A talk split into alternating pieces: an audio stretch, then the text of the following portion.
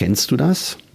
Du liest ein spannendes Buch, bist auf den letzten Seiten angekommen und möchtest eigentlich gar nicht, dass das Buch aufhört. Deswegen liest du langsamer und noch bedeutungsvoller lässt du die Worte durch deinen Kopf fließen. Und genauso ist es die letzten Kilometer vor Santiago de Compostela. Du erfährst heute von mir, wie die Ankunft in Santiago de Compostela für einen Pilger sich anfühlt, wie die letzten Kilometer sind und was man als erstes in der Stadt macht.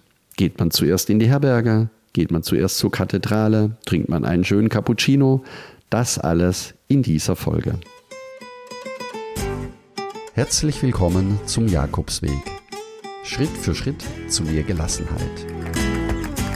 Mein Name ist Peter Kirchmann und ich helfe Pilgern und denen, die es werden wollen, dabei, ihren Jakobsweg vorzubereiten und ihren eigenen Lebensweg zu gehen. Und jetzt viel Spaß bei dieser Folge.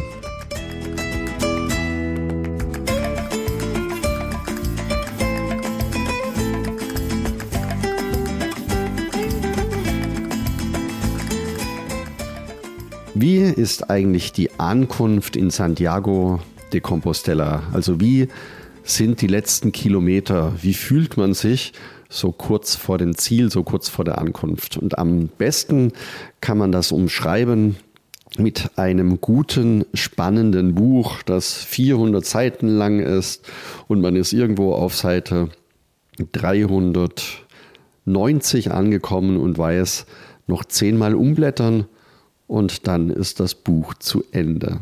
Oder wie bei einer guten Fernsehserie, wenn die letzte Staffel ausgestrahlt wurde und man an und für sich am liebsten weitersehen würde, aber es geht nicht weiter. Und genau so fühlte ich mich bei der Ankunft in Santiago de Compostela. Eigentlich möchte ich gar nicht mehr weiterlesen oder jeden Satz, den ich im Buch lese, auf der Zunge zergehen lassen, immer langsamer werden und immer langsamer umblättern, um der Geschichte noch gedanklich weiter folgen zu dürfen. Und so ist es in Santiago auch. Das ist irgendwie ein ganz komisches Gefühl, nach so vielen Tagen und Wochen auf dem Camino tatsächlich anzukommen. Das Ziel ist greifbar nahe und irgendwie möchte man gar nicht ankommen. Es war irgendwie seltsam. Es war so lieber kleinere, langsamere Schritte, um es noch etwas hinauszuzögern. Und dann kommt man am Flughafen von Santiago an, den man als Pilger nach wie vor umläuft, was, ich, was mich immer wieder wundert, warum man keinen neuen Weg oder keine andere Wegstrecke sich da aussucht. Das gleiche gilt natürlich für die letzten zwei, drei Kilometer direkt in die Stadt hinein. Es beginnt mit einer großzügigen Überquerung der Autobahn und geht dann direkt auf einer der Hauptverkehrsachsen entlang die letzten zwei Kilometer bis in die Stadt hinein. Und erst kurz vor der Altstadt gibt es einen kleinen Platz, Brasa, einen Erinnerungsplatz an den 8. März in Spanien. Dort beginnt dann auch die Fußgängerzone und ab der Fußgängerzone wird es dann doch wieder spannend. Das Prickeln fängt an. Man läuft mit vielen anderen Pilgern in die Fußgängerzone, in die Altstadt hinein, um ein paar Ecken an einem Brunnen vorbei und man sieht schon, die Kathedrale kommt immer näher und irgendwie überwältigen mich die Gefühle. Es ist so vieles zu sagen, so vieles zu spüren und trotzdem eine Mischung zwischen Melancholie und unbändiger Freude und Erwartung. Das ist das, was die letzten Kilometer, die letzten Stunden mich in Santiago immer wieder begleitet. Ja, und je näher wir der Kathedrale kommen, desto aufgeregter und desto, desto mehr Schmetterlinge kommen in den Bauch. Es ist so beides. Es ist die Vorfreude auf die Kathedrale und es ist die Traurigkeit, dass der Weg zu Ende ist. Das mischt sich immer ein bisschen. Und natürlich könnte ich mich jetzt am liebsten mitten auf die Straße stellen und rufen, seht her, ich bin da, ich hab's geschafft, meinen Camino habe ich zu Ende gebracht. Stolz wie Bolle. Tja, da bin ich natürlich nicht alleine. In der Stadt gibt es unzählige Pilger, die angekommen sind, viele Pilger, die ein paar Tage länger da bleiben. Man erkennt die Pilger oft an der Kleidung oder an den Schuhen. Und so gehe ich trotzdem bescheiden, ohne laut zu rufen, weiter Richtung Kathedrale voller Vorfreude auf die Puerta Santa. Denn dort führt es mich in diesem heiligen Jahr natürlich magisch hin. Es ist der erste Anziehungspunkt. Ich wollte schauen, wie lange die Schlange dort ist von den Pilgern, die warten. Und siehe da, es war überhaupt keine Schlange. Total verwunderlich obwohl natürlich viele berichten, lang anstehen zu müssen. Wir hatten einfach Glück und haben eine gute Zeit erwischt. Es war auf jeden Fall nichts los. Leider kann man als Pilger mit Rucksack nicht direkt in die Kathedrale. Man sollte also entweder den Rucksack irgendwo ablegen. Das haben wir dann nicht gemacht, sondern sind zuerst in die Herberge, haben uns dort noch etwas frisch gemacht, den Rucksack abgelegt und dann wieder zurück zur Kathedrale. Tja, und jetzt standen wir vor der Puerta Santa. Der Sicherheitscheck ging relativ zügig, der Sicherheitsmann war großzügig, wir haben natürlich auch nicht viel dabei gehabt. Und so traten wir langsam durch die Puerta Santa in die Kathedrale hinein. Und das ist dann doch ein ganz bewegender Moment für mich gewesen, da zu sein, angekommen zu sein, hier zu sein. In der Kathedrale selber dauert es natürlich ein bisschen. Die Kathedrale ist voll mit Pilgern, mit Menschen. Es ist ein ständiges Gemurmel und ein ständiges Hin und Her. Sehr laut, viele ungeduldige Menschen. Immer wieder eine kleine Mikrofondurchsage durch die Kirche. Silenzium, por favor, Silenzium. Also bitte seien Sie ruhig, respektieren Sie das Gotteshaus. Das ist der Moment, in dem ich mich immer wieder frage, bin ich in einer Kirche oder bin ich in einem Museum? Und wenn es keine heilige Messe gibt, dann ist für mich die Kirche leider eher ein Museum wie ein Gotteshaus. Aber vielleicht muss man das an einem solchen Ort, wo jedes Jahr Millionen von Pilgern hinreisen, einfach auch akzeptieren und annehmen. Es ist auch der krasse Gegensatz zwischen der Ruhe in der Natur in den letzten Tagen und Wochen zum Rummel und zum Gewusel in der Stadt, vor allen Dingen in der Altstadt, in den kleinen Gassen, die wir nach dem Kathedralbesuch auch durchgelaufen sind, um anzukommen. Ja, und dann, was macht man dann? Dann geht es auf dem Platz vor der Kathedrale auf die Plaza Obradorio, um die Freude und das Ankommen so richtig erleben zu können. Wir waren dort einen ganzen Nachmittag, haben den Treiben zugeschaut, konnten irgendwie gar nicht fassen, dass wir jetzt angekommen sind. Es war dann trotzdem ein merkwürdiges Gefühl. Aber es ist tatsächlich ein Platz, wo viele Menschen mit riesig viel Freude sich um den Hals fallen, es nicht glauben können und viele Pilger auch stolz sind, angekommen zu sein. Und während man früher den Rucksack in die Luft gestemmt hat mit beiden Armen, waren es an diesem heutigen Tag eher die Fahrradpilger, die ihre Fahrräder in die Höhe gestemmt haben, um ihre Fotos vor der Kathedrale machen zu können. Wir waren den ganzen Nachmittag dort, haben dieses Treiben auf uns einwirken lassen. Es war einfach ein Ankommen, ein wunderschönes Ankommen. Es war ein Ankommen mit vielen Gefühlen, mit viel Freude und hatten dann auch die Zeit genutzt, um unser Tagebuch weiterzuschreiben. Ja, und um 18 Uhr sind wir dann an das Südportal gegangen, denn dort wird von der deutschen Pilgerseelsorge jeweils abends um 18 Uhr ein spiritueller Rundgang angeboten. Ein Rundgang deshalb, weil bisher die einzelnen Portale der Kathedrale einmal im Rundgang abgelaufen sind.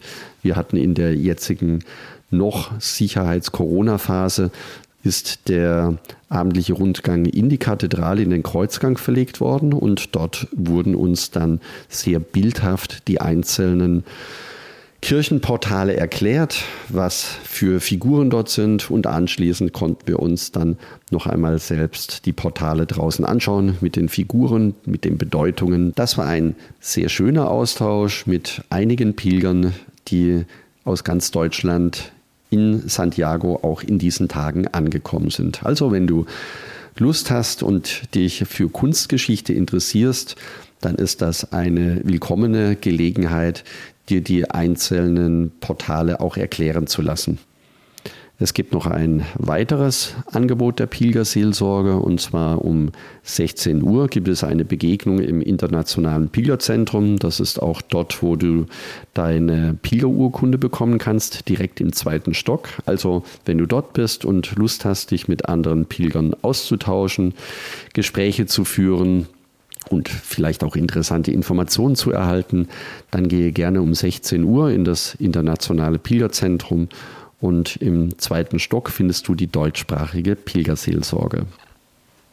Ja, wie ging dieser erste Tag in Santiago dann für uns weiter? Wir sind kurz vor Schließung der Kathedrale noch einmal in die Kirche gegangen. Dort war es dann deutlich ruhiger wie am Vormittag. Es war auch sehr schön für uns.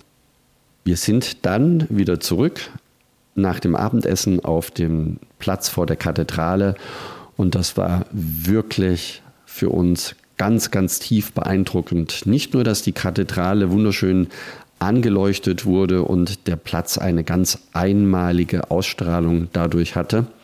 Es ist ruhiger, es ist immer noch viel los, aber es ist ruhiger wie am Tag. Und wir hatten das Glück, dass gegenüber der Kathedrale, also unter den Arkaden des Rathauses, die Studentengemeinschaft, die Tuna de Derechos, in ihren traditionellen Gewändern und mit den galizischen Musikinstrumenten dort Musik gespielt haben.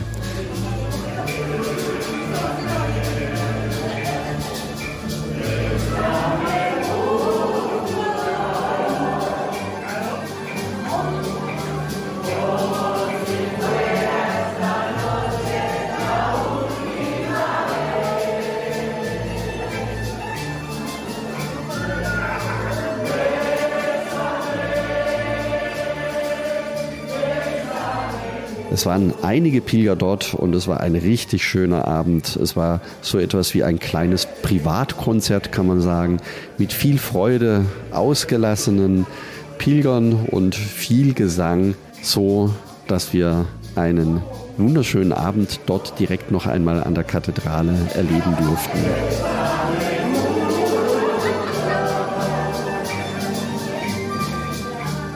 Und das war ein sehr erfüllender Abschluss eines wunderschönen Tages in Santiago de Compostela.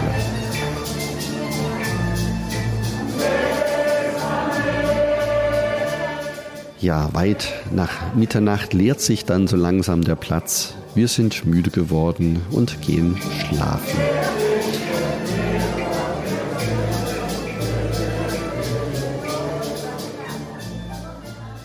Am nächsten Tag wollte ich unbedingt die Kathedrale, die Museen der Kathedralen besichtigen und mir auch entsprechend Zeit lassen. Simone hat sich auf dem Platz vor der Kathedrale dann gemütlich gemacht und ich bin dann durch die einzelnen Räume, bin in die Geschichte eingetaucht von Santiago, von der Kathedrale. Es war für mich sehr, sehr sehenswert und auch die Zeit spielt dort keine Rolle mehr. Ich wandle sozusagen in der Vergangenheit. Natürlich habe ich die Puerta de Gloria auch mit besichtigt. Die kannst du in der Kathedrale ebenfalls vorbuchen. Es gibt kleine Zeitfenster von jeweils einer maximal halben Stunde. Es sind auch nur 20 Personen jeweils zugelassen. Es empfiehlt sich also unbedingt, wenn du dich dafür interessierst, das im Vorfeld zu reservieren, dass du einen Zeitslot für dich bekommen kannst. Am besten zwei, drei Tage bevor du in Santiago ankommst oder wenn du länger in Santiago bist, direkt in der Kathedrale. Ich verlinke das auch unten noch einmal in den Shownotes, wie du dorthin kommen kannst. Ja, die Puerta de Gloria hat für mich eine ganz eigene persönliche Bedeutung, denn in meinem ersten Pilgerjahr 1993 stand ich ebenfalls vor der Puerta de Gloria mit vielen hunderten anderen von Pilgern, denn damals war, die Haupt, war, die, war der Haupteingang der Kathedrale noch offen. Man konnte direkt die Hand in die Säule legen und konnte auch mit dem Kopf an die Säule tippen. Das war ein über Jahrhunderte ein langer alter Brauch in Santiago. Leider ist das heute nicht mehr möglich. Und natürlich wollte ich mich der Säule nähern und bin mit meiner Hand sehr langsam Richtung Säule, wo man die Hand, die Fingerabdrücke noch erkennen kann, worauf gleich der erste Security auf mich zukam und etwas irritiert schaute, was ich da mache. Dann habe ich ihm erklärt, dass ich das vor vielen Jahren auch so getan habe. Ich habe ihm die Fotos gezeigt, die auf meiner Webseite liegen. Dort sieht man, wie damals die Pilger direkt um die Säulen herumstanden. Und ich bin mit ihm ins Gespräch gekommen und in die Diskussion. Ist das gut für die Pilger? Ist das schlecht für die Pilger? Ist das schade für die Pilger? Nun, wir haben keinen einheitlichen Nenner gefunden, das war irgendwann klar. Für mich jedenfalls ist es auch so wie die Umarmung der Apostelstatue etwas, das mir als Pilger ganz persönlich fehlt und früher dazugehört hat, heute aus den unterschiedlichsten Gründen leider nicht mehr möglich ist. Ja, und gegen Abend dann eine ganz besondere Führung auf die Dächer der Kathedrale. Auch das empfehle ich dir unbedingt, wenn dich das interessiert. Du hast von oben natürlich einen herrlichen Ausblick und für mich absolut faszinierend, wie sauber, wie gut die Kathedrale, die Dächer renoviert worden sind. Also es sieht alles aus wie neu. Wenn man das mit früher vergleicht, dann ist die Kathedrale einfach extrem gut renoviert worden und auf den Dächern der Kathedrale zu laufen mit einer, mit einer Führung, mit der entsprechenden Erklärung dazu, das war für mich auch schon ein großartiges Erlebnis und ein toller Abschluss für diesen Museumstag. Es gibt natürlich noch viele weitere Sehenswürdigkeiten in Santiago de Compostela, die man anschauen kann. Für mich war das mein Wunsch und mein Lieblingsprogramm. Das hat mir auch gereicht. Wir sind dann weitergelaufen nach Finisterre, um uns dort vom Meer zu verabschieden. Und darüber erzähle ich dir ein andermal. Wenn du jetzt noch mehr über Santiago de Compostela erfahren möchtest, dann empfehle ich dir die Webseite. Ich verlinke es unten in den Shownotes. Dort gibt es nochmal einen ausführlichen Bericht über Santiago, auch über die Geschichte, falls dich die Geschichte interessiert. Und wenn du mehr über den Jakobsweg erfahren möchtest oder dich vorbereiten möchtest für deinen eigenen Camino, dann werde am besten gleich Teil des Buen Camino Clubs. Das ist deswegen relevant für dich, weil du dort schneller und einfacher dich vorbereiten kannst.